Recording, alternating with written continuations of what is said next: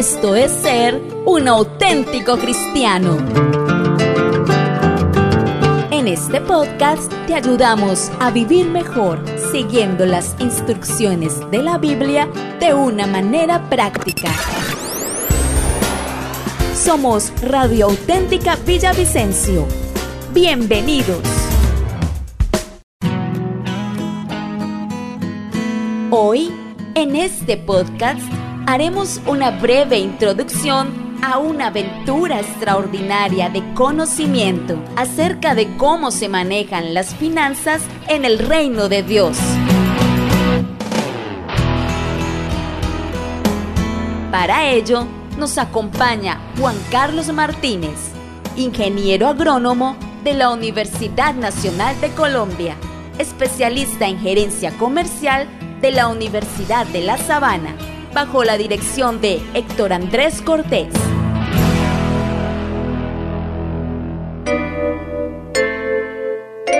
Estamos pendientes de todo lo que Dios nos va a enseñar en estos viernes porque las finanzas es un tema realmente importante, es un tema importantísimo que tenemos que aprender y, a la luz de la palabra de Dios, bueno, saberlos manejar.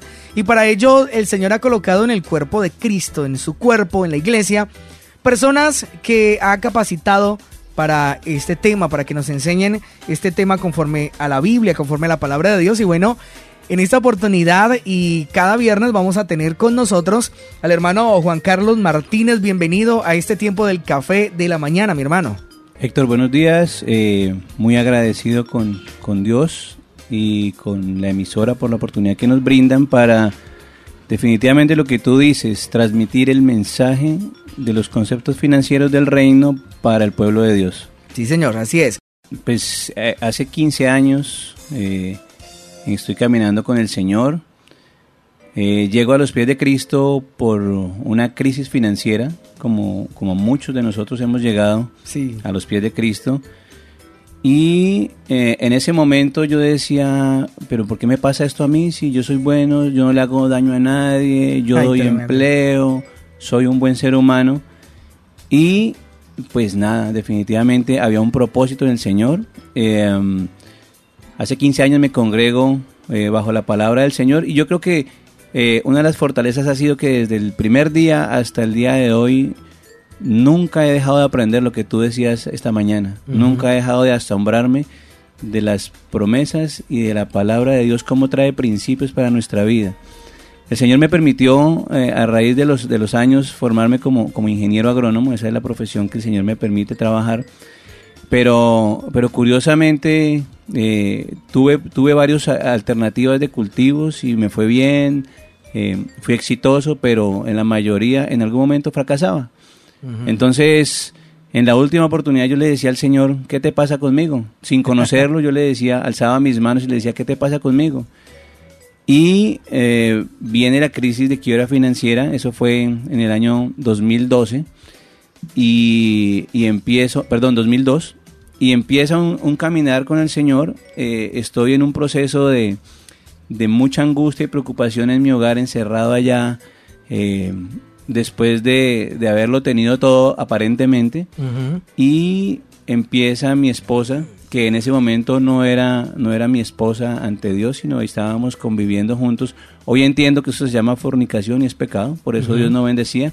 Pero ella empieza a hacerse cargo de todas mis deudas y viene toda la baja autoestima, viene la poca valía, viene la frustración como hombre, que es lo que hoy uno empieza a ver en las iglesias, muchos hombres que han perdido su valía porque no son proveedores en su hogar. Mm, y en ese momento estoy viendo eh, la posibilidad de, de, de quedarme en el hogar porque pues que mi esposa trabaje, que Elena trabaje y yo me dedico a cuidar a los hijos qué error tan grande, pero pues obviamente yo estaba viendo unos modelos de amigos que decían, bueno, esto como que es la moda y, está bien que yo lo haga. Pero finalmente empiezo eh, un proceso con el Señor y estoy viendo un programa de televisión y el Señor enfoca a un pastor en primera plana y dice, y tu actual situación de crisis financiera es porque Dios quiere tratar contigo. Y yo decía, no, esto no puede ser. O sea, tras de que ando todo mal, los bancos, la relación con mi esposa, todo funciona mal. Ahora también Dios se quiere meter conmigo. también Dios está ahí, ¿no? También Dios ah, estaba ahí. Entonces, venía de una quiebra financiera por, por unas cosechas, venía muy bien las cosechas, eh, yo estaba sembrando eh, en tierra fría en la sabana de Bogotá, tenía ya mis cosechas vendidas, venía todo perfecto y tres heladas en un fin de semana acaban con todo el sueño, con toda la ilusión, con toda la fuerza y el poder que estaba en mis manos. Y eh, quedo pues prostrado. Y, y lo que me llama la atención es que el Señor es específico como nos llama a cada uno de nosotros. Y Él dice, si no te gusta lo que hoy estás cosechando, tienes que cambiar lo que estás sembrando, porque si no vas a cosechar igual o peor en los años que vienen. Entonces, pues me captó la atención porque yo venía quebrado con las cosechas. El Señor dice en ese momento, ven y recíbeme para que yo sea quien gobierne tu vida, para que yo sea quien te enseñe para qué estudiaste la carrera de ingeniería agronómica. Tú no estudiaste para sembrar en el campo, donde la polilla, donde el clima, donde los precios, donde la plaga puede dañar, sino yo te he escogido para que tú siembres en el corazón de mi pueblo. Esa cosecha nunca se va a perder. Mm, Así es como empiezo a caminar con el Señor ya hace 15 años. Estuve siete meses frustrado allá, quejándome, encerradito en mi casa, lamentándome. Pero todo tiene un propósito porque en esos siete meses desarrollé unos talentos que no sabía que tenía. Aprendí a lavar, aprendí a planchar, aprendí a cocinar algunas cosas. Entonces, esos son parte de los talentos con los que Dios nos dota. Pero eh, veníamos en una situación de dificultad con mi esposa porque obviamente ella empezó a ser parte de quien asumía mis deudas. Entonces, cada quincena que a ella le pagaban, le descontaban como el 70% de su salario gracias a mis deudas. Entonces, obviamente usted entenderá la crisis que se encontrábamos cada 15 días. Llega un momento en que, en que después de, en el séptimo mes, o sea, como en la catorceava quincena, yo ya estaba pensando que ella llegaba esa tarde y otra vez me iba a decir, es que por tu culpa, por lo que tú hiciste, estamos en esta condición. Ese día ella llegó con una condición diferente y dijo, ¿sabes qué? Quiero hablar contigo. Quiero quiero expresarte por qué hoy tú estás conmigo. Yo, yo quiero expresarte por qué te elegí, porque tú eres una persona así, alegre, con sueños, con visión, y no ese hombre que está hoy. Yo quiero que ese problema que, está allá, que son las deudas, ya no era yo el problema, sino el problema eran las deudas, lo vamos a asumir en, conjunto y yo te voy a ayudar y vamos a, darle fuerte a esto. En 15 días conseguí trabajo y me ubiqué nuevamente. ¿sí? Entonces, esto es un mensaje para, para aquellas personas que estén pasando por una situación similar, esposa, en vez de, de, ser una piedra de tropiezo en la obra del Señor con su esposo, dele ánimo, levántelo, uh, reafírmelo en la valía que Él tiene para que Él pueda llegar a ser lo que Dios tiene diseñado. Porque muchos de los hombres de nuestra ciudad, de nuestras congregaciones, están abatidos por las palabras y las actitudes de sus esposas. Y ese ejemplo lo copian los hijos. Y entonces los hombres hoy son unos payasitos, estilo Homero Simpson, ¿sí? Quien solo es gracioso y quien genera únicamente burlas, pero no hay respeto y no hay autoridad. Entonces empiezo a trabajar en el mundo comercial. yo, yo había dicho, yo, yo voy a estudiar agronomía porque voy a generar industria, empleo, empresas. Ese temita de las ventas, no, no, no, eso, Así como el temita de Dios, el temita de Dios es para los fracasados, para los que no pueden en la vida, eso es Dios. El temita de las ventas también, eso el temita de las ventas es para la gente que no puede tener un buen empleo, se escuda bajo las ventas. Y eh, adivine dónde terminé yo trabajando, en el sector comercial. y empiezo yo a trabajar en diferentes empresas del sector comercial enfocado al tema de la agroindustria.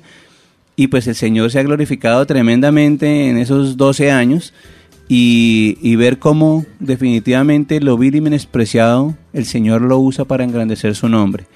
Al punto en el que hace, hace 16 meses ya estando como gerente de una, de una, de una gran empresa en, en, los llanos orientales, el Señor me dice es tiempo de que, de que tú salgas, te quiero en mi obra. Y pues renuncia uno en, este, en, estos, en estos tiempos a, a una buena condición salarial, a un buen futuro, una buena proyección pero eh, enfocado en lo que Dios estaba llamando. Cuando, cuando uno tiene claro que uno es obediente y que se trata de Dios y no de mí, pues es mucho más fácil tomar decisiones que para el mundo son locura, pero que para Dios tienen una gran, un gran propósito y una gran bendición. Entonces, han sido 16 meses en los que hemos podido establecer estos conceptos de una forma poderosa en la vida de las personas de nuestra congregación y en algunas empresas en donde han creído que no por el poder del hombre se logra la victoria, sino que hay principios sobrenaturales que Dios ha establecido que son los que nos pueden llegar a la victoria. Entonces, eh, empezando a hacer cosas que la gente cree que puede hacer basado en la palabra de Dios, aprendiendo como tú decías, eh, cómo de una forma distinta podemos ser exitosos en un mundo caótico, lleno de dificultades y lleno de, nubes grises por todo el tiempo. Me gustaría que le contara a los oyentes, bueno, lo que usted hace en su congregación, ah, cómo ayuda a los, a los varones en esta área y cómo también dicta esta capacitación acerca de lo que Dios le ha enseñado de finanzas. Ok, en ese proceso de, que empezó hace 15 años, hace 13 años llega a nosotros un, un curso de formación financiera en donde para nosotros, para mi esposa y para mí fue eh, una revelación total. Porque obviamente uno cuando llega a la iglesia uno dice, sí, la fe, el amor, el perdón es valiosísimo y es muy importante. Pero descubrimos que de la fe, del amor, del perdón, se hablan 500, 600, tal vez 700 versículos en toda la palabra, pero cuando se habla acerca del tema del dinero y de la administración de los recursos, hay más de 2.350 versículos. Entonces dijimos, bueno, pues ¿por qué el Señor hace tanto énfasis en la administración y en los recursos? Pues porque sabía que nosotros íbamos a, a ser débiles en esa área y por eso teníamos que fortalecernos. Entonces empezamos a vivir estos principios, a aplicarlos en nuestra vida y llega un momento en que, en que estar de, en la cuenta en rojo totalmente, llega un momento en que el Señor es fiel y nos puso sobre cero. Llegar a cero fue una victoria. Mm, ya después de cero, para arriba todo era ganancia. Entonces empezamos a vivir en esa condición de libertad financiera, en donde mi esposa eh, tuvo la oportunidad de, de tener todo su, su embarazo y, y, ser mamá en casa desde, desde que nace nuestra primera hija porque pues no teníamos esas, esas obligaciones grandes ni esas deudas que nos obligaban a estar esclavos. Claro. Porque nosotros somos esclavos de quien nos gobierna y desafortunadamente hoy, inclusive en el pueblo de Dios, quien gobierna se llama Mamón. Mm. Mamón es una potestad que está gobernando sobre la economía y sobre las autoridades de la nación. Entonces, viene, viene este proceso y eh, cambia nuestra vida, dijimos, no, no podemos quedarnos con esto, tenemos que empezar a compartirlo.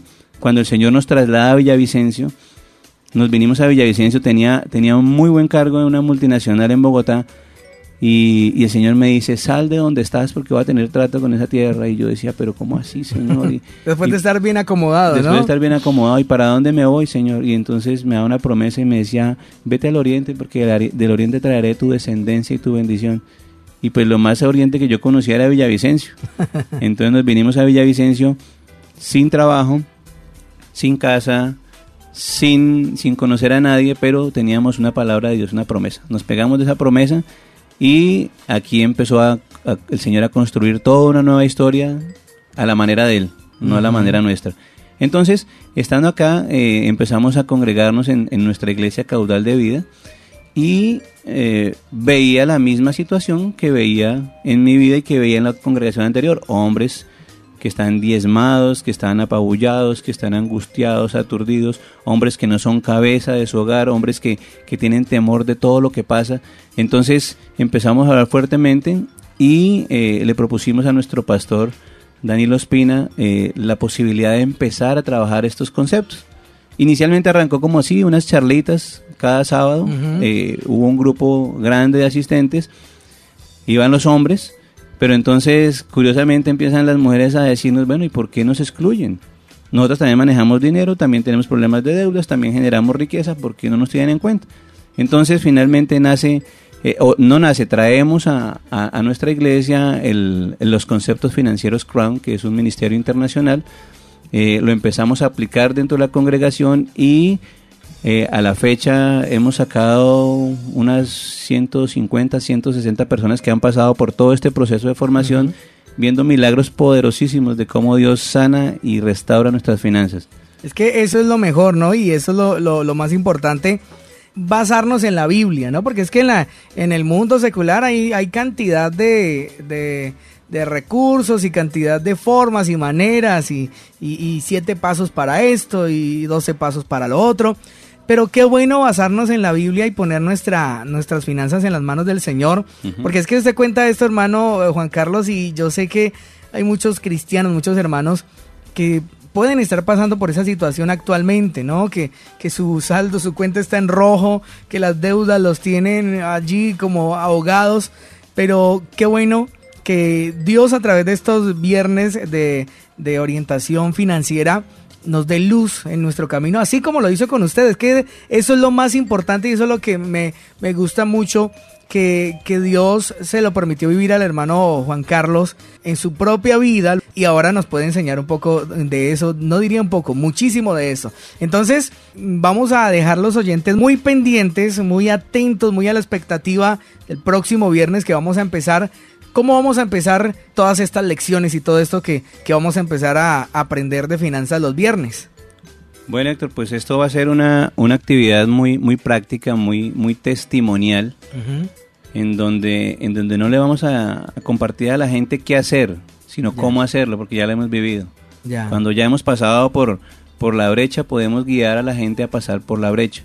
Entonces, eh, vamos a tener una, una serie de, de mensajes cada viernes, en donde a la medida que el tiempo nos lo permita, podremos estar eh, ofreciendo herramientas prácticas a la, a la, a la audiencia para que puedan eh, empezar a tomar decisiones que van a transformar no solo su vida, sino la de sus generaciones.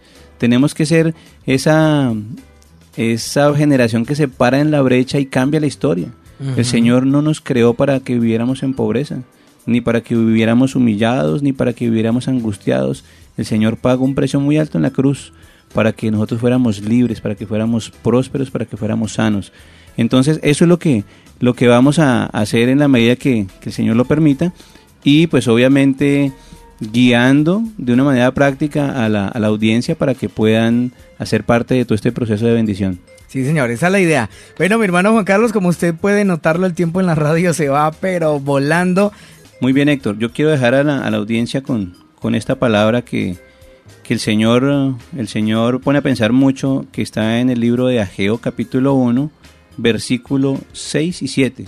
Y dice, tal vez esta es tu situación, dice, tú siembras mucho pero cosechas poco, comes pero no quedas satisfecho, bebes pero aún tienes sed, te abrigas pero aún tienes frío, y el sueldo que te pagan no te alcanza para nada. Y el versículo 7 dice, reflexiona sobre tu proceder. Audiencia, la idea es que reflexionemos sobre lo que estamos haciendo, porque si nuestra vida se parece al versículo 6, tenemos que reflexionar y empezar a cambiar. Y el principio del cambio se llama arrepentimiento. Mm, si nos arrepentimos, el Señor va a ser eh, fiel y justo para restaurarnos porque Él dice que Él es nuestro papá. Y que hoy es el día para arrepentirnos y hoy es el día de crear una nueva vida para nosotros y nuestra familia. Así es, ahí tenemos este primer consejo, esta primera reflexión, lo dice el hermano Juan Carlos Martínez, ingeniero agrónomo que va a estar aquí con nosotros en el Café de la Mañana. Síguenos, síguenos en Facebook como Radio Auténtica Villavicencio, en Instagram como auténtica-villavicencio, en Twitter como arroba auténtica 1080 AM, en TuneIn Radio como Radio Auténtica Villavicencio Visita nuestra página web y escúchanos en audio real, auténtica 1080am.com. Radio Auténtica Villavicencio. Voz e imagen de la verdad.